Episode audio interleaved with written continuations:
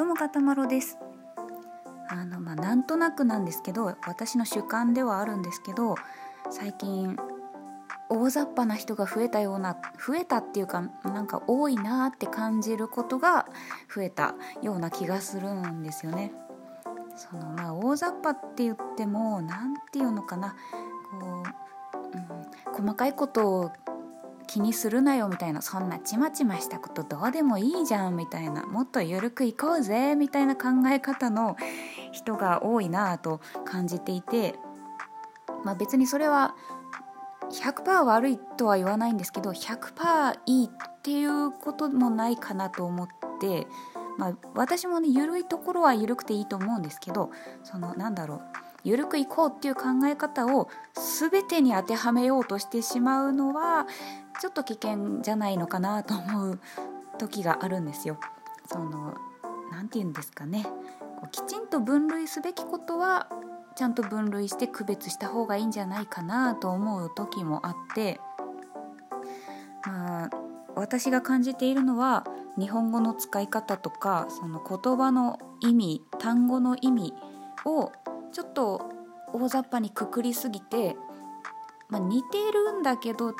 厳密には違うことまで一緒くたにしてしまっているような人を最近よく目にするなっていうのを感じてるんですよ。あのまあ、いくつか前のトークで私言葉のくくり方合ってますかみたいな話をしたんですけど、まあ、その時にも話してるんですがあのオマージュとかパロディとかを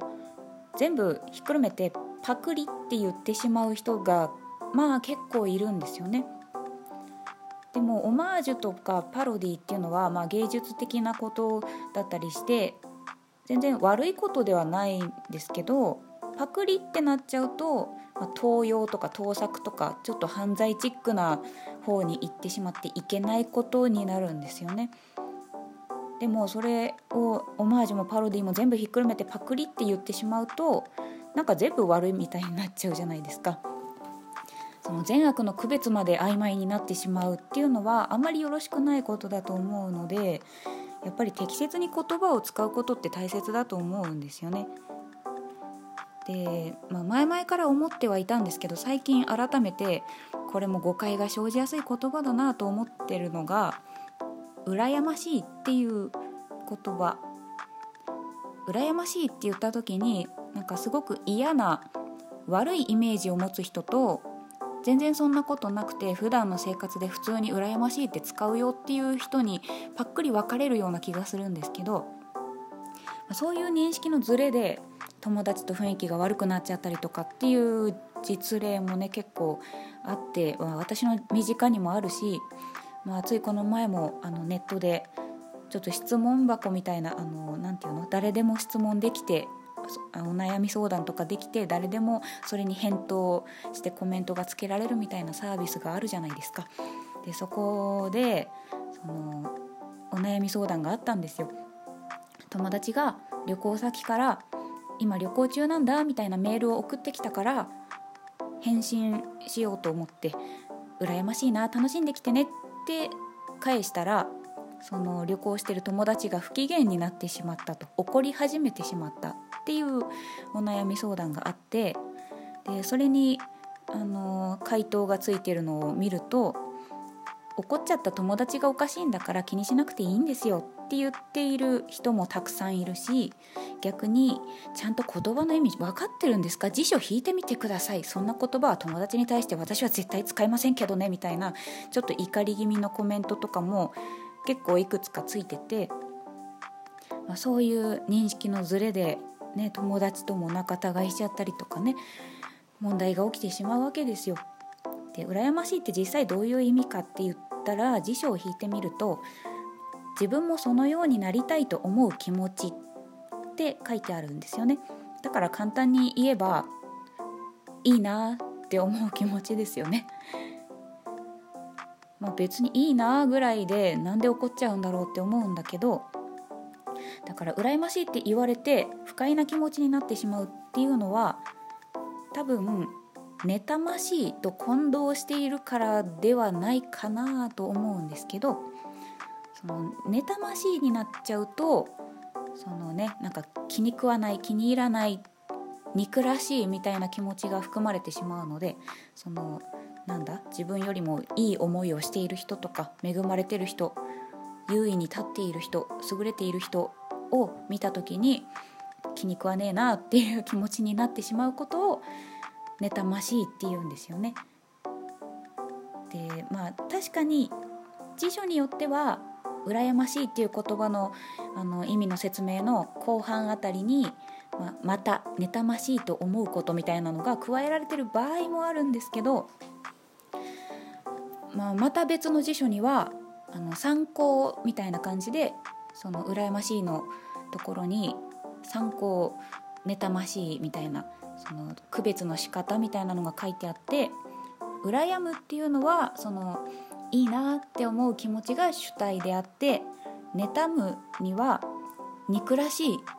憎いっていう気持ちの意味合いが強いので、まあ、そこで区別されますっていう説明が載ってたんですよね。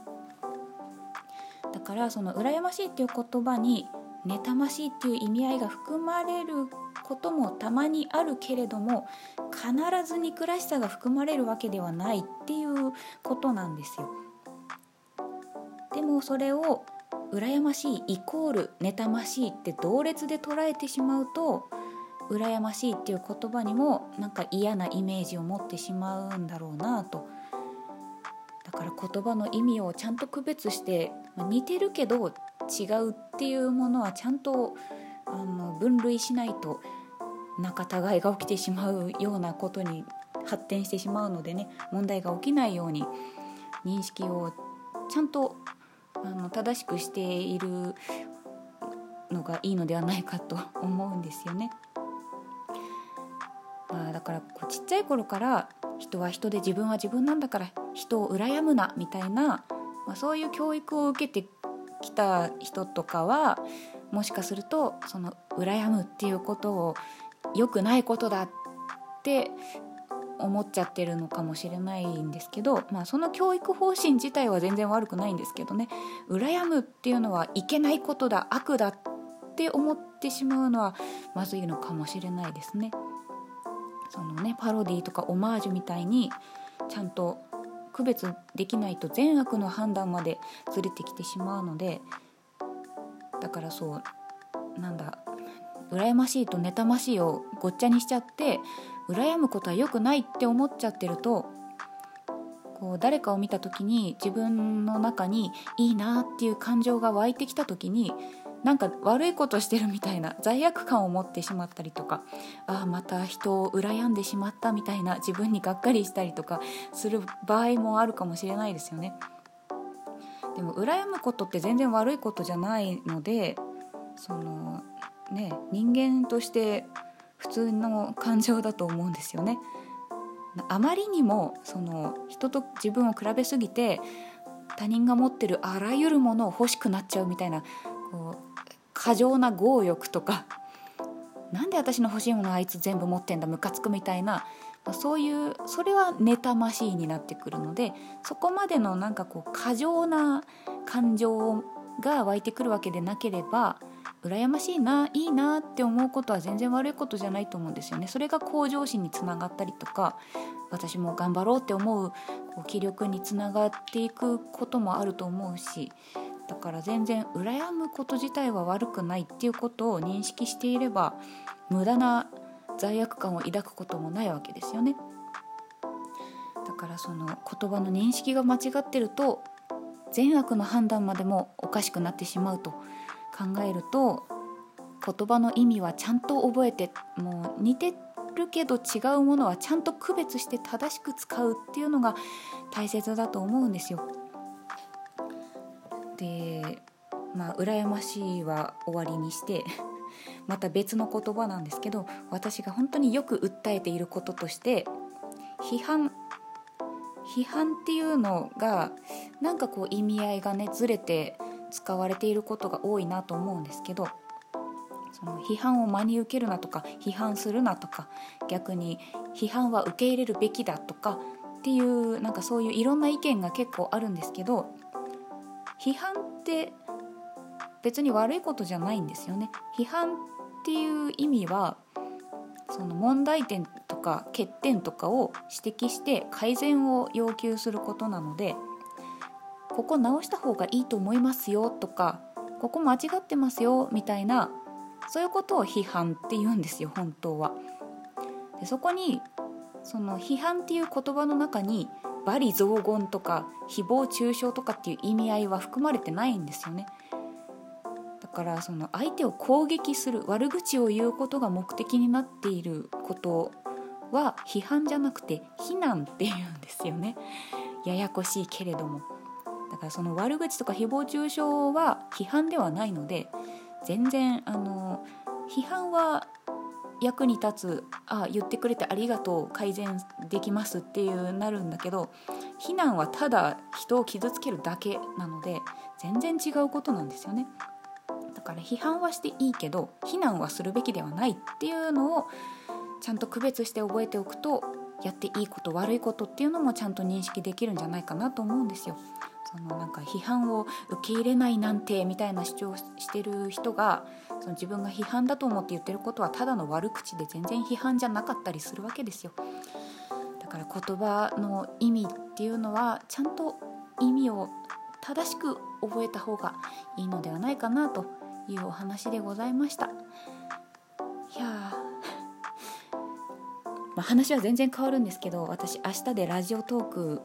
ラジオトーカー始めて1年になります。ラジオトーカーの誕生日となります。いやー1年早いな。なんかもういつの間にかそんなに経ってしまったんだなと思って。明日更新できるかどうかわかんないけど、はい、おめでとうのネギをお待ちしております。かたまろでした。